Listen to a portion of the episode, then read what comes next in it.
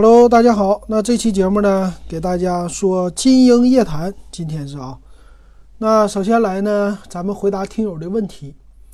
呃，第一个呢是咱们微信公众号叫电子数码点评，你可以给我留言啊。那首先这位他叫风之子，他说三星的 A 六 S、A 八 S、A 九 S、A 九 Star 哪个好？我是星粉儿。但买不起 S 和 Note 系列，只能买中端。帮我看看这几款哪个最好？我最看重拍照。嗯，这个谢谢你啊，来关注我们的节目。呃，你说的这个呢，三星的系列哈，其实我们点评过几个，后来我就不爱点评了。对于三星的手机呢，感觉说来说去啊，他们家的手机呢都那样啊。但是呢，我还得继续给你说。啊，就比较一下呗。那哪个好啊？按照一般的理解来说呢，肯定是 A9S 更好啊，因为它的呃从编号上来说它是九嘛啊，从六开始。那买哪个呢？那你如果不差钱的话，那肯定是买 A9S 了啊，对吧？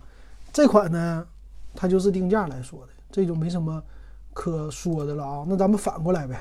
啊，咱们就给你看看，这个 A9S、A8S、A6S 还有什么 A9 Star 啊，他们都差在哪？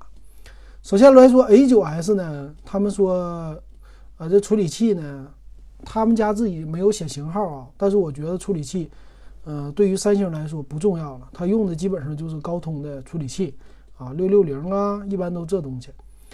那 A9S 呢，它摄像头比较多啊，这是它的主打。首先。我觉得三星家的东西啊，CPU 就处理器啊，你不用想，都是呃骁龙的，顶多呢骁龙四系啊，或者骁龙六系，不会有更高的了。还有一个呢，屏幕你不用想，屏幕肯定三星自己家的 Super AMOLED 啊，这个质量屏幕我觉得没有问题的。那摄像头呢，这就是他们之间的差距之一了。还有一个屏幕大小。比如说这个 A9S，它用的是四个摄像头，好不好呢？好，但是好的多不多呢？不多啊，因为你用到的没那么多，它就是广角，我觉得是它一大特色吧。啊，剩下的都是现有的技术都有的东西啊。那这个 A9S 呢，首先我觉得就是造型不好啊，别的话还算是够用，还有一个就价钱不好啊，这就是它的问题啊。那再给你说是 A8S 啊，我是看着三星家的，啊来说的啊，呃再跟你说 A8S 啊，打开 A8S，好，这个 A8S 呢，它的技术参数里来说，它用的也是啊，他们家都说 2.2G 的主频的，不说自己用的是什么处理器啊，但是从参数上来看是比 A9S 呢，在摄像头方面差了一个摄像头，但是屏幕呢还比它更大啊。屏幕的材质呢没有 A9S 好啊，它用的是 TFT 的材质。剩下的东西呢，我觉得差别就没有那么大了啊，还差一个外观而已啊。外观呢，A8S 又不一样啊，它是挖孔的屏幕啊，这就是差别之一哈。这和 A9S 又不一样了，所以从屏占比来说呢，A8S 比 A9S 好一些啊，多一些。然后是 A6S，呃，你还问一个 A6S、A8S、A9S、A9S 大啊？那这个 A6X 呢？A6S 啊，它的处理器呢，他们家也说是 2.2G 的，呃，主频的了，也八核。这屏幕呢就小一些了，六英寸的。也 TFT 的材质，但都是高清的分辨率。但摄像头呢，呃，前置一千二，后置一千二加五百万，这整个摄像头都缩水，啊，都没有之前的那个 A8S、A9S 好，啊，所以从这儿来说啊，咱们就不用看价钱了，啊，正面上来说漂亮，A8S 是最漂亮的，屏占比是最大的、最高的。其次呢，A9S 啊，那个 A9S 呢。造型也稍微差一点啊，那买哪个好呢？哪个贵就哪个好啊。但总体来说，我觉得 A8S 足够了啊。毕竟呢，A8S 呢，它占了一个挖孔屏，其实你给朋友出去嘚瑟去啊，没有必要看前面，就看啊，没有必要看后边，你就给他看前面嘚瑟一下就行了。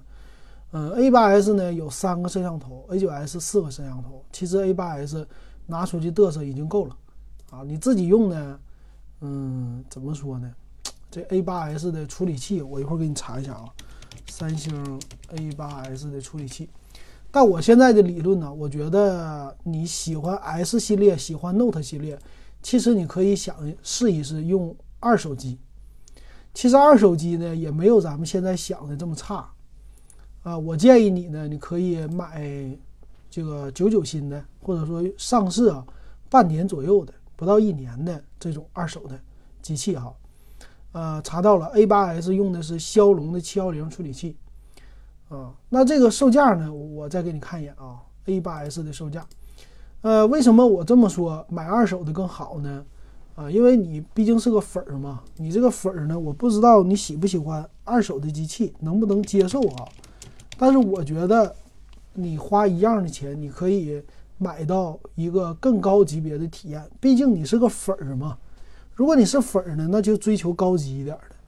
三星家呢，虽然说高级一点的那个手机呢，呃，给人的感觉就其实外观也没那么漂亮，但毕竟它的科技还是 OK 的。啊，你拿一个高端机出去，稍微来说用的时间能长那么一点啊。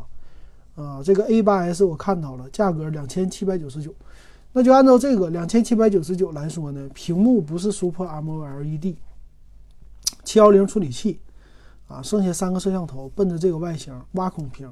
其实同级别的，你一看那谁呀，华为家的荣耀 V 二零，你就知道了啊，它俩都是挖孔屏，是吧？那售价肯定比那个高，啊，所以其实他们不在，它没有性价比可言，它就是品牌度。啊，还有它的一个外形，还有它的粉丝，所以我我给你的建议啊，要么你就买这个 A8S，我觉得还行；要么呢，呃，你是拍照嘛，啊，其实够了，啊，这个屏幕材质你也不求这个；要么呢，我建议其实按照我来说，我会拿这个钱去买一个二手的，买一个二手的，嗯，三星的 S S 九吧。它马上不就换代了吗？其实等它换代以后，这个 S 九就会降价了，啊，它马上 S 十就出来了嘛。那这个时候呢，你就可以耐心的等它两三个月啊，就成了。然后我给你看一下价格啊，呃，你可以找那些二手的平台，比如说找靓机呀，之前我说的一些什么小白的油品呐，是吧？这些都行。啊，我给你查查价格啊，查查价格，看看机型。嗯，我打开了 S 九 S 九加，那 S 九呢？四加六十四 G，它是卖三千四百九十九，S 九加呢卖三千八百九十九，啊，最低价的。然后，呃，S 九的 Note 九，对吧？叫 Note 九是六千多啊。但是，再把 S 八打开啊，S 八两千三百多。但是哈，这个 S 九呢，它马上就会降价的。啊，S 九呢？它的 S 十一出来，它现在三千三百九十九啊，我估计它再降个就是五六百块钱是肯定要有的啊。所以你基本上就是现在的那个价格，你就能买到一个二手的了。但我总体感觉苹果、三星和苹果就确实不能比啊，价格还是有点贵。好，这就是我给你的回答啊，不知道你满不满意？好，第二位呢叫小天。他说：“你好，群主，请谈一下长安逸动高高能版性价比怎么样？车质量怎么样？”哎呀，你这怎么这问上车了呢？是吧？啊，我虽然也录车的节目，但是你说的这个车型呢是长安逸动的高能版啊。这个长安逸动叫高能版，我给你查一下吧。简单说一下参数啊。呃，我家里边有一台帝豪，那那个逸动呢？其实怎么说呢？逸动是和帝豪对着干的这两款车吧，但是卖的不如帝豪。那长安逸动我看到了，叫 G G T G D I 版啊，叫高能版，还有什么高能蓝动版？呃，它是什么意思呢？一点六升的，一百二十八马力。呃，我给你看一下啊。呃，就看如果玩这个手动的呗，九万多块钱，嗯，看看它的参数，呃，它用的发动机呢是一点六升的发动机，一百二十八马力。从这个简单的参数来看，它没算是性能多么高啊，一般的，呃，这个性能，发动机的性能一般，一点六升的排量，一百二十八匹马力，不带 T，最大扭矩一百六十四，最大功率九十四千瓦。呃，从这点来说呢，没啥能力。这个这个发动机，啊，一般般。你开起来呢，我看这个车的重量一点三吨啊，就这个你不会有什么性能加速的感觉的。然后呢，变速箱是六 AT 的啊，手动的变速箱是五五档手动的。那这手动变速箱也也一般吧，啊，不能说那啥。还有呢，前麦弗逊后扭力梁，这都是很一般的。呃，再说呢，它叫高能 1.6GDI 手动领风，看起来呢九万多的这种高配车型，它也是安全气囊多一些。呃，带启停啊、天窗啊什么的。啊，我感觉呢，它的这些配置啊，其实对于一个车来说，他说高能版啊。我觉得我第一眼想的是说它是高性能的，比如说，呃，那个谁呀，Polo Polo GTI 是吧？啊，这种卖的都比较贵。那但是它呢，嗯，没什么贵的啊，它这个价格呢都很便宜。嗯，经销商给的价格优惠也挺大，我觉得就是个名的事儿啊。那这个车你怎么买呢？就看外形就行了。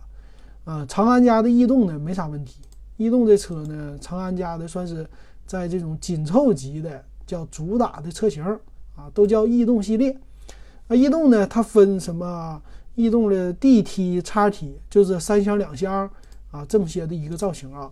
但近几年长安的车卖的，其实在这个逸动啊，跟帝豪是比不了的，就保有量啊差一些。然后逸动的 DT 呢，它有一点零 T 的啊，一般都是一百一点六升的这个。我确实，我觉得啊，这发动机的一般一般，啊，其他我看你啊，你还问了什么呀？就问了性价比啊，车的质量，车质量没有问题吧？它的问题不大，它都是属于那种，呃，走量的，属于中，啊，就他们家主销的这种车型吧。它的级别呢是高于悦翔系列的，啊，这是新的逸动，而且呢刚换完代。它的这个前脸造型呢，其实和雷克萨斯挺像的啊，就是一个 X 的造型在前脸中网的那个位置。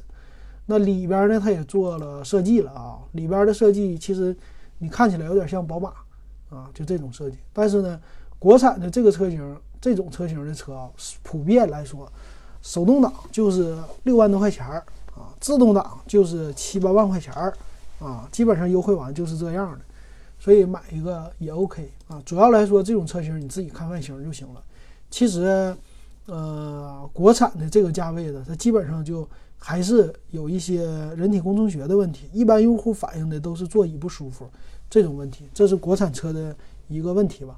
我那个逸动，我那个帝豪也是不舒服座椅，其他方面都中规中矩，它也撞不坏，安全性也 OK 啊，这些领域呢都是 OK 的，就价格便宜。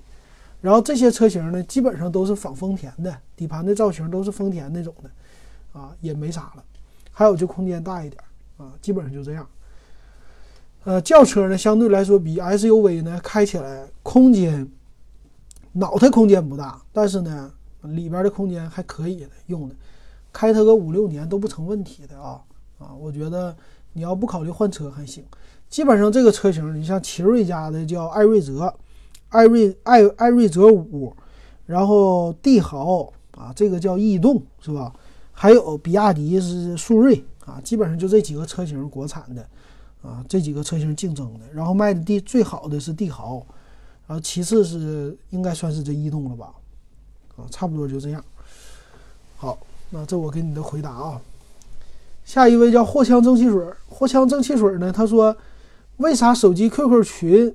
搜群号我搜不着，然后群号呢我还看五五二幺二五七四六没错，那我搜了一下我是能搜到的，那我觉得是不是你的手机 QQ 啊？你搜索的时候用错了。手机 QQ 呢，你可以点右上角有个加号，然后你点加好友杠群啊，在这里点中间的找群啊，然后搜索那个群号就能出来了啊，五五二幺二五七四六，这个是没有问题的。我刚搜，我现在你看五五二幺二五七四六，然后呢，它有一个三个下拉菜单，找群、找人、找公众号，你就点一下找群。第一个打开的就是我们电子数码点评的群啊，呃，你可以再试一试哈。那加咱们的群呢？现在是八毛钱入群费啊，这个价格以后还会涨，啊，涨到一块钱，然后再往上涨，啊，因为咱群里有福利啊，是吧？福利就是抽抽奖送那个送啥？前两天上次送的是一个呃小米的那个蓝牙小音箱啊，以后咱慢慢送啊，总有说送到一百块钱的。最近咱们听友还把自己的耳麦送了呢，哈。其实咱们的群里这模式大家还是挺喜欢的，嗯，好，那微信公众号呢就给大家回复到这儿了啊。那咱们下一个呢说的是咱们的 QQ 群五五二幺二五七四六，呃，你可以给我在群里边私聊我啊，就是群里边第一个叫群主金英，然后可以私聊我，啊，私聊了以后呢，我就能收到你的信息啊，在我们的金英。夜谈里我就会给你说出来的啊。好，第一位呢点儿点儿呢，他说群主他上次留的我没给问没给回答好像，嗯，回答一个，他说群主，请问制作微信公众号需要服务器吗？啊，这个我没回答。他是上次问要学网页设计的那位啊。那微信公众号呢，其实不需要服务器，微信公众号呢就是你。呃，在你就搜索微信公众平台就行了，啊，它这个是你自己来注册一个就行，有身份证实名认证一下就完事了，很简单啊，你就有一个呃公众号了，你就可以告诉别人了啊。还有，呃，群主用 Chrome 浏览器打不开网页怎么办？怎么调整一下？以前没用过这个浏览器，最好把移动端和 PC 端的解决方法都说说，谢谢。呃，用 Chrome 浏览器如果打不开网页呢，先看看你家网络有没有联网。正常来说都能打开。如果这个你还觉得打不开呢？呃，是你默认你喜欢搜索吗？就是你不打三 W 点百度点 com 啊，或者三 W 点什么呀？这个，如果你不打这个呢，默认就是搜索。那 Chrome 浏览器是百 Google 家出的。那第一个它默认搜索的引擎呢是 Google，但是国内呢用不了。所以可能会有那种感觉，说你网站怎么打不开呀？网页怎么打不开呀？因为你默认用了搜索。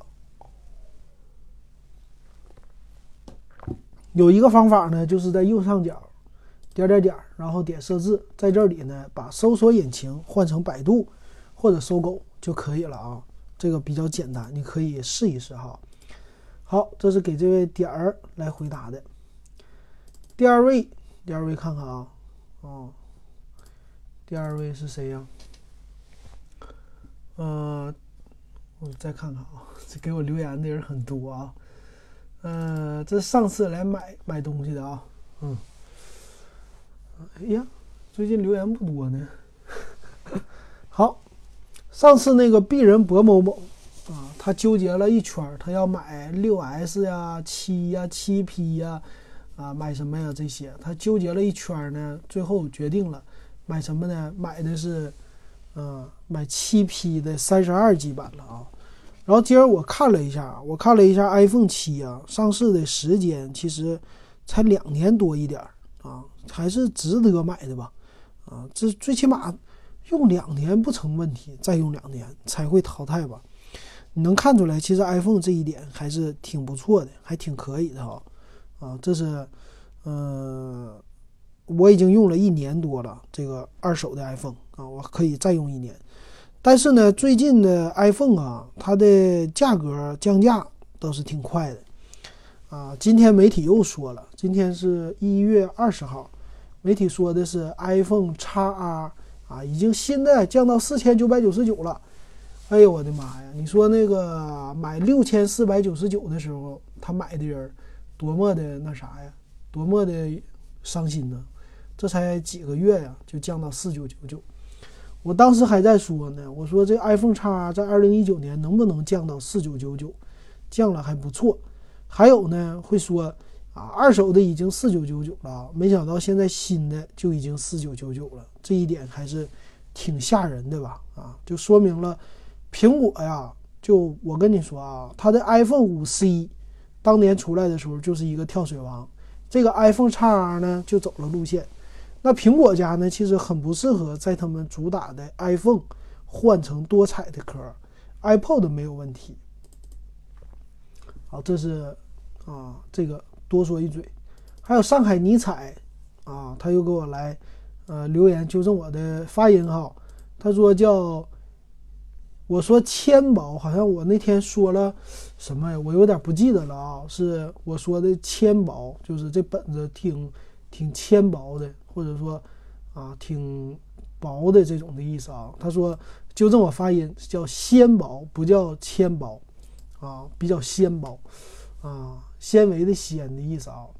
但是有点读的，觉得总觉得读的不顺口啊。说的，呃，纤薄和纤薄，还是喜欢纤薄。虽然读的不好听啊，读有点绕口，但是习惯了好像啊。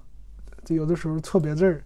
我看呢，我们的喜马拉雅的群友给我留言也说，哈哈哈笑我说，哎呀，把周鸿祎读成周鸿祎，哈哈哈，太没有文化了啊！嗯，这留言挺有意思啊，说的。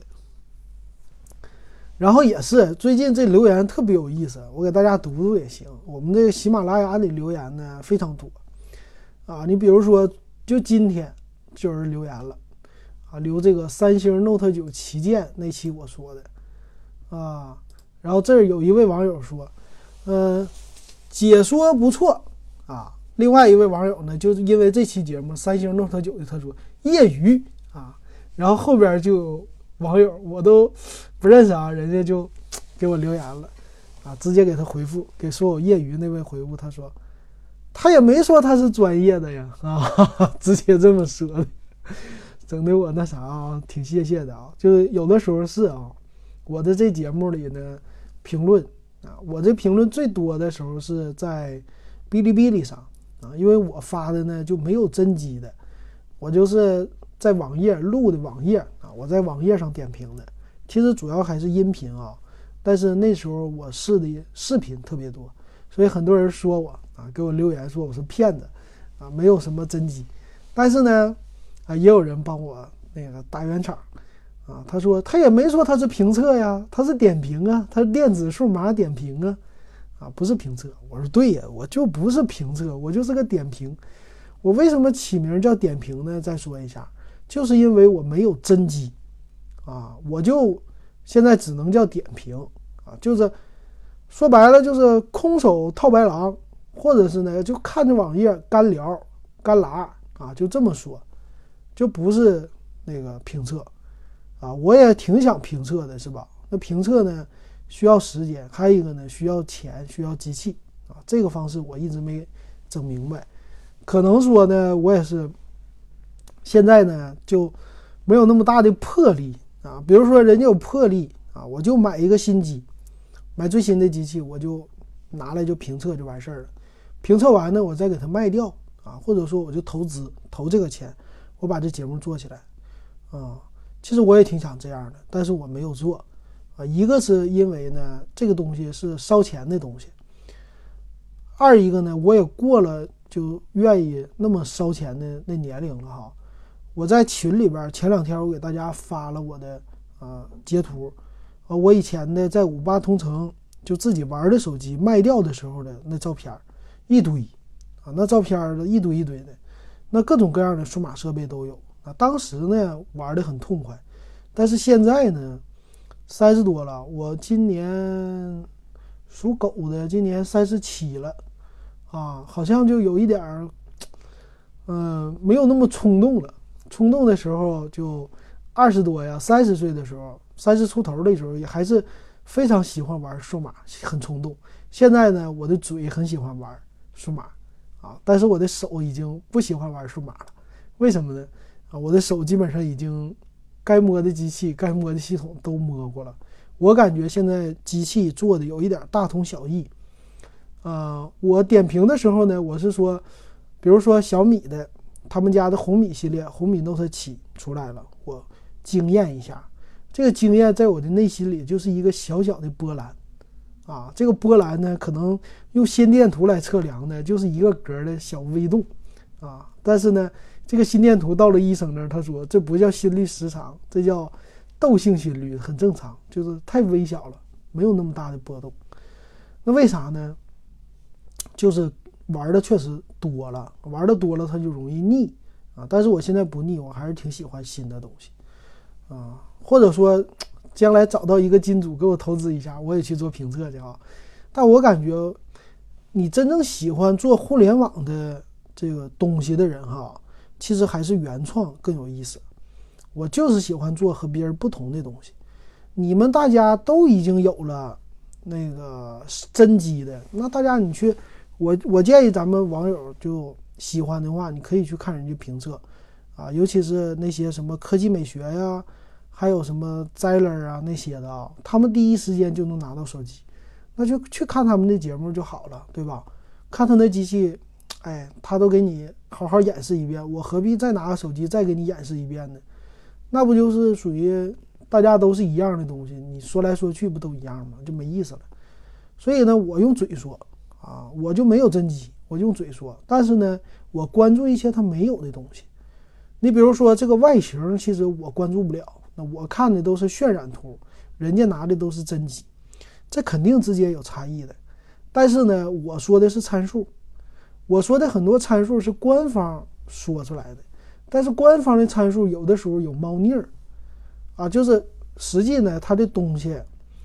都已经在这儿了，参数也在这儿了，但是它的价格和这个参数来比，就是不咋地，啊，这种东西我就得说出来，这个是让咱们网友和视频节目不一样的东西。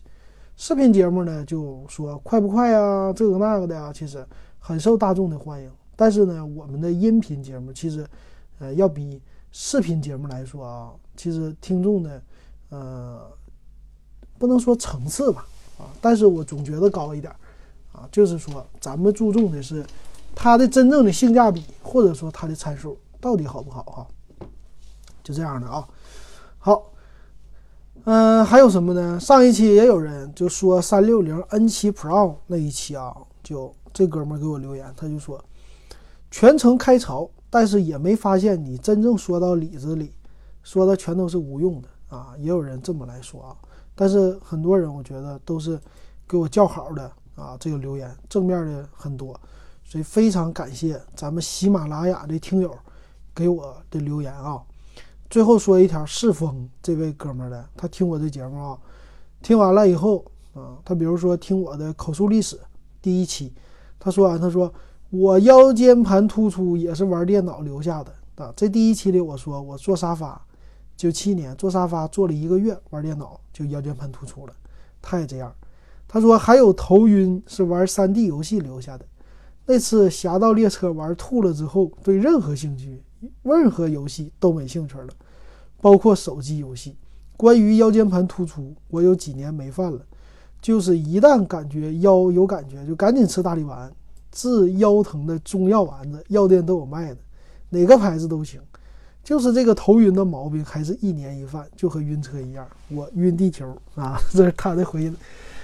评论哈很有意思啊，嗯，这说明啥呢？这说明也是一个数码老人，嗯，就玩多了，知道吗？啊，这就是有阅历了啊，生活的阅历确实是这样的啊。那其实还有的网友说你这人太喜欢怀旧了啊，他给我留言说一个劲儿的炒冷饭，就知道炒冷饭啊，这为啥呢？嗯，怎么说呢？其实你看啊，这个又是我的逆向思维，我就喜欢逆一点。这个东西呢，大家都说最新的啊，就没人关注历史。那你说科技史，科技史它也是一门历史，是吧？它其实也有很多好玩的东西。当年的时候，我们的那个时候玩的和现在的人玩的啊，有相同点也有不同点啊。当年大家玩的就那么差，但是玩的很开心。很 happy，玩游戏的，你说那个三 D 游戏啊，那以以前的游戏那锯齿儿那感觉，那 AI 是吧？多么的垃圾！但是呢，大家玩的依然很痛快。所以游戏的任天堂说过，游戏的本质是游戏好不好玩，而不是它的画面多么的精美。而任天堂家的游戏机呢，比如马里奥系列啊，玩到现在这么多代了，他们家的游戏注重的就是可玩性，但是游戏的画质就没有 Xbox 啊，就没有那个 PS 啊，就比它没有他们好。但是人家就不少卖，而且用户量很稳定。你反观那个 Xbox，你来说开车，开车真不真？我最爱开车了，玩游戏，开车的画面真不真？真，好不好？好。但玩起来呢，你玩多了感觉一样啊，没区别，和你十年前玩赛车游戏感觉一样。所以那个极品飞车出了这么多代，我觉得它的用户量其实有的时候是在往下降的，它。发来发去都是那种玩法，它不变啊，这就是它的问题哈。说多了啊，好，我再看看 啊，对，咱们的回答问题已经回答完了啊。嗯，我看看啊，咱们今儿个的时间说了半个点了，那把上一期我们留下的那张图片给大家说完，哪个呢？诺基亚啊，这两天其实快过春节了，其实新闻方面呢没什么大新闻。啊，今天就不给大家太说了。其实我还有一期节目是要在我爱东北里边聊的，啊，你们可以关注我另外的专辑啊。我还有两个专辑，一个是我爱东北，一个是叫国外汽车点评。我爱东北那个节目专门就说东北的。我最近要说一期呢，不干胶。我们东北话，尤其沈阳啊，小时候管不干胶叫不粘胶，啊，不粘胶，不粘胶是啥呢？就是贴的。啊，那个画面小图，那个啥呢？我要讲的是黄边不粘胶，啊，就我们小时候的动画片《超级赛亚人》呢，《圣斗士星矢》啊，啊，这些乱七八糟的。然后呢，啊，这个不干胶呢，就只能是一张纸，然后你绞成方块，绞完了贴自己的本上啊，贴这贴那儿的。这是八零后小时候的美好回忆。我那期节目我会讲，那今儿不讲，啊，今儿我们把诺基亚。给大家说完啊，呃，诺基亚上期呢，我们聊到了诺基亚二零零二年的出来的手机啊，那接着呢，我给大家聊诺基亚二零零三年开始，一直到二零零六年的出的手机机型。话说诺基亚二零零二年的时候，他们的彩屏手机就爆发了，那当年呢，也推出了 N-Gage。N-Gage 这个手机啊，推出的时候可以是早先于啊 PSP 了，但是呢，N-Gage 它的造型啊，万变不离其宗。它其实呢，整体的还是那种掌机思维，还是 GBA 的思维啊。那它出来呢，其实它就是手机和游戏机的一个结合体。它的屏幕呢，依然像手机那么小，没有突破，但是呢，它的可玩性大大增强了。啊，当年这个手机啊，玩它的时候，很多人呢，但是啊，这手机里边的这个造型啊，也是很炫的。在当年，当年呢，这个手机啊，它虽然大一些，但是广告上做的就是年轻人的专用手机，你可以随时拿出来玩一个游戏，而且呢，你还可以就把它随身的揣到兜里。当年的特色呀，就是小年轻呢拿了这个手机以后，哎，玩完直接就揣裤兜里啊！我记得那个广告很火，而且呢，它在于普通诺基亚的手机里啊，它又增加了比较好的游戏，比如说《古墓丽影》系列啊，还有一些系列啊挺受欢迎的，比如赛车啊，探视者肯定不在话下了啊，这是它的一个特色。Engage 啊，也开创了一个他们家。手机开始异形的，呃，各种各样的乱七八糟的造型的一个先河啊！这是二零一二年的，二零零二年的那手机。二零零三年开始呢，它的各代机型都有升级，呃，可以说呢，就彩色屏就更多了。只有低端机呢，采用这种普通屏幕了，啊，比如说低端机呢，都是二系列啊，二二七零、二三零零啊，啊，三幺零零啊，这些什么样呢？啊，应该大家也记得哈，它也还是脱离不了三三幺零的那个样子。但是呢，最低端的二系列都是黑白的这种屏幕啊，绿色的。剩下的呢，最低端的叫三幺零零，是他们最低端的一个彩色屏。当然，当年的那种彩色屏啊，分辨率只有一百二十八乘一百二十八，这分辨率可以说非常不堪入目了啊。用现在的那个想法来看，但是当时来说还是非常好的。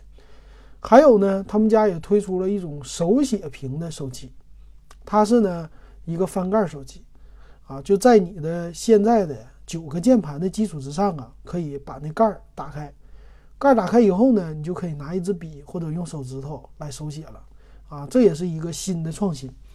那这个手机呢，叫三系列，有三幺零八，还有六幺零八，啊，都是零八结尾的，看起来就是专供中国或者说亚洲地区的吧，啊，这个六幺零八呢，给自己的命名啊，叫第一款触摸就手写笔的输入的手机，给自己的起名呢叫。叫李白 啊，李白斗酒诗百篇啊，这个挺有意思吧？这外国人起的名啊。那剩下呢？我觉得外形里啊，它其实都是那种还是直板的造型，没有什么特殊的。特殊的呢？哎呦，特殊的呢，后边的有几款啊，是比如说 Engage 呢，从这个时候开始，它的造型就偏向于两种了，一种呢橙色的三三零零。一种呢，还是叫 Engage，它们俩的差别呢，就是机器的一个键盘的布局不同啊。那个 Engage 呢是圆圆的啊，有上下左右的箭头了，就是那个键子，方向键。右边呢是一些数字的啊，一二三四五六七八九的排列，中间像个游戏机一样。那那个三三零零呢，和它比呀，键盘的布局围绕着屏幕转了个圈儿。就这不一样，其他都一样啊，他们俩就没什么区别。当然，一个是用的 S 六零的系统，另外呢就是 S 四零有可能啊。那这个时候呢，零三年他家还出推出了有一个四叶草那种效果吧，或者说叫贝壳的效果吧，那个叫七六零零啊，当时卖的非常贵，他管它叫那个 Mango 啊，芒果造型，他们家叫啊，后边有摄像头。啊，那中间呢是个屏幕，啊，这个机器的造型呢，它就其实也像橄榄球啊，它的键盘呢围绕着屏幕，左边是一二三四五，右边是六七八九零，啊，就这样的造型啊，很有意思。还有一款是我当年想买买不起啊，当年觉得很酷的，叫六六零零，非常胖的一款运行 S 六零的手机。这个手机呢。当年也是很贵的啊，这价格非常胖，但是中规中矩啊，能上网，屏大。当年我们说这个手机屏幕大呀，是大到多少呢？是一个是零点八寸屏，一个是一寸屏，这个能达到一点八寸啊，能达到两寸，那我们说那就屏幕巨大了啊，这种感觉啊，想想零三年挺有意思吧。那其实还有一款啊，叫七二零零，也是不规则形状的，属于一款翻盖手机。这个是怎么的呢？这个啊，它是叫我我的感觉是叫叫什么呀？这个反正是那个各种方框的、圆圈的那种造型。你想一想，它那几个连在一起的，这当年也是非常火的，价格非常贵的啊，一款手机。这基本上就是这几款了啊，呃，二零零四年，二零零四年开始啊，低端机基本上你就找不到不是彩屏的了，而且呢，有很多我们都已经耳熟能详的了啊，比如说幺幺零八啊，它不是幺幺零零啊，幺幺零八呢是一款彩屏手机，但是外壳呢就是和幺幺零零是很像的，或者说幺零零零。啊，就是一个最便宜的直板，中间一个小屏幕这么一个造型，但是是彩屏。还有一款叫三二二零，三二二零呢，现在你去闲鱼、淘宝你都能买到啊，七八十块钱就能到手。这个造型呢就很酷，它属于是多彩的外壳啊，还有一个摄像头啊，而且呢键盘的位置啊都属于是比较独立的，属于一款运动类的年轻化的手机。还有一款比较特色的是三二三零啊，这是当年的 S 六零系列里比较便宜的系列啊，用三系开头的，这非常受欢迎吧？我觉得，当年呢拿一款这个手机啊，两千块钱也是非常的贵的一款手机啊。还有谁呢？经典的啊，经典的我看看啊，六二六零，六二六零是什么样的？这个手机是翻盖的，但是上面那个盖儿啊可以。一百八十度旋转，啊，这个 又开创一个特色。而且呢，他们家呀，不知道是给哪个国家定制的啊，又出来了，呃，带天线的机型，啊，出来两款，一个叫六六五幺，一个叫六二五五，都属于天线类的。我感觉像日系的那种风格，日系喜欢翻盖，喜欢直板，翻盖的系列呢，带，呃，一个摄像头。双屏幕，这是它的造型啊。当年我记得翻盖手机用的最经典的就是打完电话用你的左手的食指，啪把上面的盖一盖上，非常的经典，非常的牛。这种感觉就是打完电话咵一扣盖，这种感觉现在我回想起来还是高大上的感觉啊。还有什么呢？后边有一些就是他们家变态级的了。这个零四年。比如说，它的第一款口红手机，七二八零，这个手机我买过，买过二手的啊，花了两百块钱吧。七二八零的样子什么样子？就是一个口红的造型。拍照的时候呢，还不是你正常后面就能拍了，你要把它拉开啊，真的就像拉口红一样。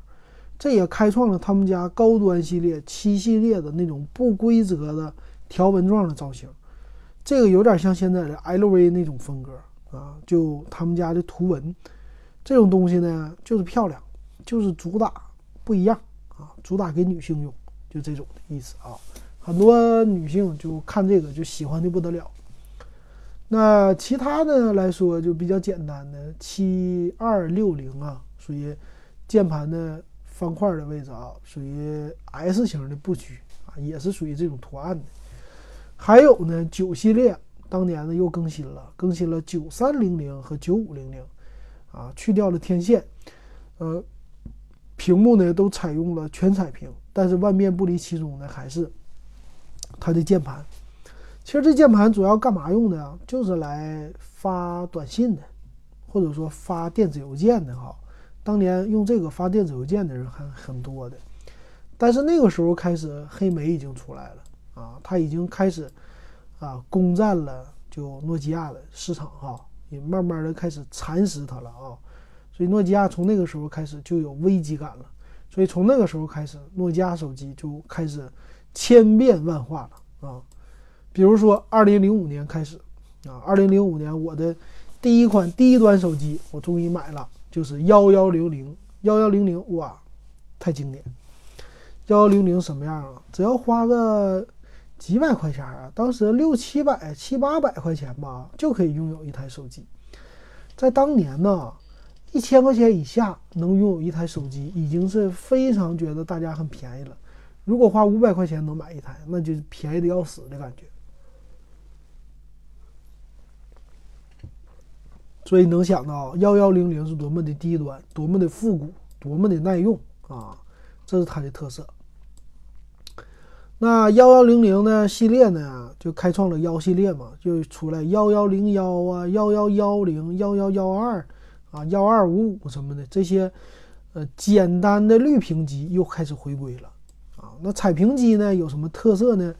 彩屏机推出一款叫三二五零，三二五零呢，它是这样的，摄像头呢在机身的键盘的位置，那你想用的时候呢，摄像头在键盘的侧面。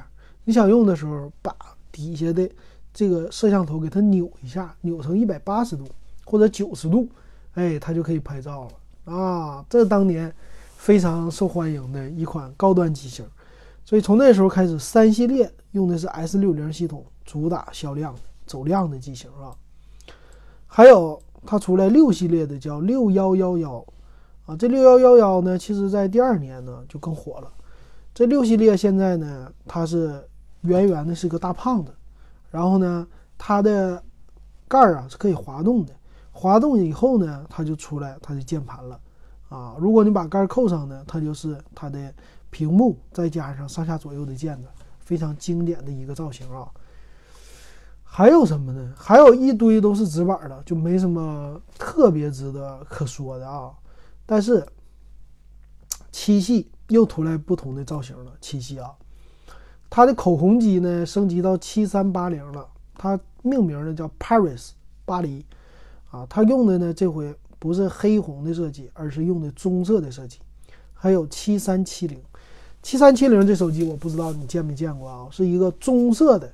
黄色、黄色和棕色搭配着一个条纹的那种造型，专给女性用的。然后呢，翻盖是旋转盖的，它本身就是一个小巧的手机。然后你一推这个盖儿，会一百八十度旋转，旋转了以后，你就可以用那个键盘，你就可以打电话了啊。这手机当年我也买了，便宜二百多块钱，是一个二手的机器啊。那也是非常经典的造型，现在你也可以买到的。啊，非常漂亮，而且它有意思的是，像牛仔裤、李维斯一样，它在手机的旁边那个盖旁边给你搞了一个小标签出来的啊。还有呢，就是八系列的回归啊，零五年，八系列就是八八零零的回归啊，可以推拉盖了，非常高端的金属机型，在当年销量不知道，但是绝对是身份的一个象征。就像三现在的苹果，就像现在的三星一样啊。还有呢，更加经典的 N 系列，从这时候开始了。哎呀，我觉得它后来现在能买到的一个是 E 系列，叫 E 六零、E 六幺全键盘的是 E 六幺啊，就和黑莓一样了。这是 E 系列，这是一种。还有一种呢，就是 N 系列，N 七零上市了。N 七零呢，主打拍照。啊，胖胖的、厚厚的这种造型，键盘什么的很中规中矩，但是它就是拍照好啊，屏幕大，S 六零的系统啊，这是它的一个特色。还有呢，N 九零，N 九零这个造型是什么呢啊？有点像手持摄像机，它是呢，你这个屏幕啊，它本身是个翻盖的，那个手机呢巨大啊，拿在手里很厚实，它的摄像头呢在你的手机的上边。盖的上边，你把这个盖打开以后，转到九十度啊，你这个摄像头其实不动的，它就在机身的侧面，在你盖顶上，然后你就可以拿着像一个 DV 一样来拍照了，来摄像了啊。当年非常的牛，有钱人才能买得起的手机啊。N 九零，特还有 N 九二啊，这两款。那这零五年说完以后，零六年就咱们这图里的最后一年了。它出来经典的啊，这一年除了幺幺幺零以外，我也拥有了啊，不是零六年拥有的，它是零六年上市，我可能零七年拥有的啊，比较便宜的是五二零零这款手机啊，五二零零是小胖子里的小胖子，它这个手机呢就屏幕比较小，它有五二零零和五三零零，五三零零呢是一个屏幕比较大的。啊，S 六零的系统吧，那五二零零呢是 S 四零的系统，啊，他们俩都比较胖，比较圆润。那那个五二零零呢，我用它干嘛？那个时候的彩屏已经可以用 QQ 了啊，用它来聊 QQ，聊得很爽。这就是当年五二零零啊，一推屏幕，那个时候主打的五二零零是主打音乐啊，那个时候他们家就开始啊，朝着音乐呀、拍照这些方面。来去进行了，那五二三零五三零零呢叫 Express Music 啊，它呢是有播放，还有上一首、下一首的快捷键。当年用手机来听 MP3 已经成为一个热潮了啊，已经越来越多的被用户接受了。当然啊，它那个七系叫七三七三已经开始啊又换代了，就刚才我们说的。女性用的旋转盖的手机，但这些都不足为奇啊！八八零零也不足为奇。最好的呢，最经典的手机就是 N 七三出来了。哎呀，这个 N 七三呐，可以说一代人的经典，要花两千两三千块钱呢啊！我记得可能得三千多，现在记不清了。N 七三在我的印象当中啊，就只有有钱人能拿得起，就是现在的 iPhone，绝对的阶级！我那个时候呢，到了还没到上海，那个时候我能见到这款手机，基本上就零七年、零八年还能看见人拿这手机，零九年还有人拿这手机啊，但是零八年比较多。你想一想，这手机它阶级到一个什么程度？就像一个 iPhone 五。或者说，现在我们看 iPhone 六啊、iPhone 七啊这些经典不得了的经典的机型，啊，就满大街都是。它主打什么呢？它是手机横过来可以拍照，可以摄像，前面有前置摄像头，后边有后置摄像头，啊，前置摄像头可以自拍，然后屏幕还大，啊，这键盘还小，非常经典。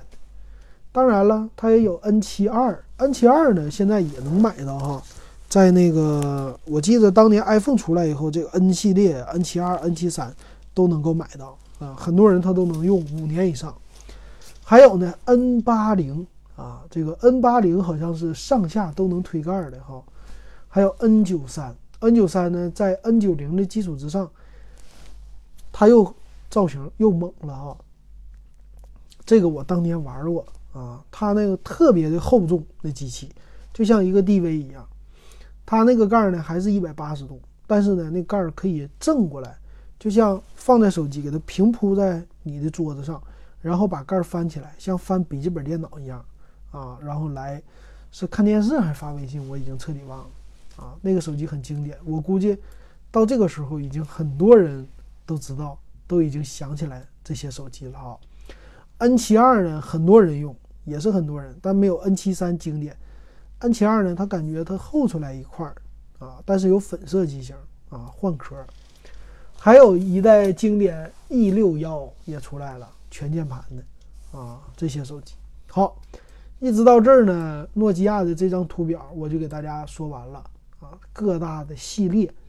那二零零七年呢是 iPhone 出来哈，去年是二零零八年 iPhone 的十周年是。二零零七年出来的啊，对，i iPhone 二零一七年是十周年，iPhone 叉，所以你就知道，从二零零七年开始，真正的就是诺基亚时代的越来越终结了。当然，诺基亚也有很多机型啊，比如说我很喜欢的五二三零啊、五三零零啊，这些手机都出来了。但是它这张图表里没表示，这说明什么呢？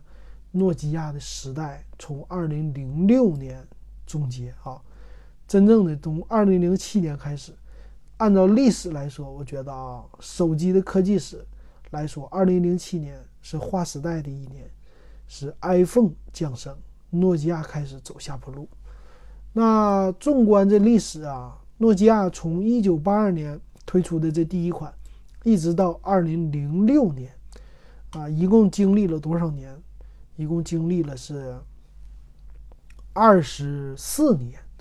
这么长的一个历史，它真正辉煌呢？辉煌了，我觉得有十年的历史是不成问题的啊！最最辉煌的十年，诺基亚，iPhone 呢已经辉煌了十年了。但是你想一想，诺基亚衰败，其实后来它还有很多机型，比如说 N 八、N 九啊，还有什么 Lumia 这些哈，但是都不行了啊。那我们能想起来，苹果还能好几年呢？作为一个巨头。啊，它这个手机如果也分个代的话，第一代手机啊是诺基亚，那第二代手机是苹果，是不是将来也得有第三代手机呀？那第三代手机又是谁呢？我们不知道，那我们就拭目以待吧。我觉得苹果这个手机，全触屏的手机又要到了该来一次大规模的更新的时候了，可能就是最近几年。它是刚过了十年嘛？我觉得要过十五年难啊，难上加难。好，那这期呢，我们的经营夜谈就给大家说到这儿，感谢大家对我的节目的支持。